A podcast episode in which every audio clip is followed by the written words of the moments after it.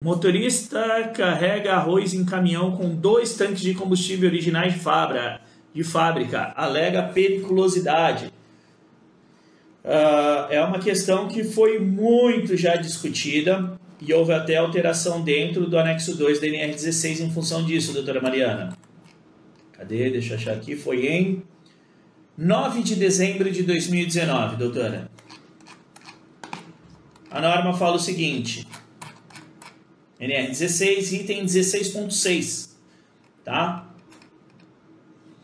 Ah, as operações de transporte inflamável líquido em qualquer vasilhame e a granel são consideradas em condições de periculosidade, exceto para o transporte em pequena quantidade até o limite de 200 litros para inflamáveis líquidos. Porque antigamente os caminhões não passavam de 200 litros do tanque de um caminhão. Tá? Tanto que tem o item 16.6.1, que faz o seguinte: as quantidades de inflamáveis contidas no tanque de consumo próprio do veículo não são consideradas para efeito da norma, quando os caminhões passaram a ter tanques maiores de 200 litros. E aí, em dezembro de 2019, foi é, é, adicionado o item 16.6.1.1.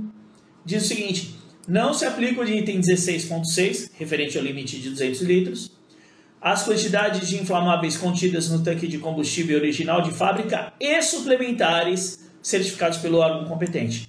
Então, uh, Mariana, se os, os, tanques são originais de fábricas, são, são, sendo originais, são tanques certificados, não caracteriza a periculosidade, pelo menos ali a partir de 9 de dezembro de 2019, que é quando tem a definição uh, dentro da norma, né? Existe alteração, alteração da norma referente a esse item.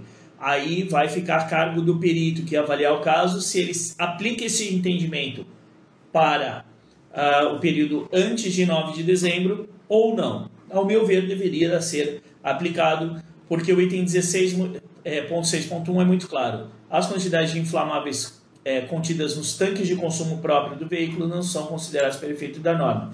Não importa se tem um, dois ou três tanques. Tá? Sendo o tanque de consumo próprio, não deveria ser aplicada não.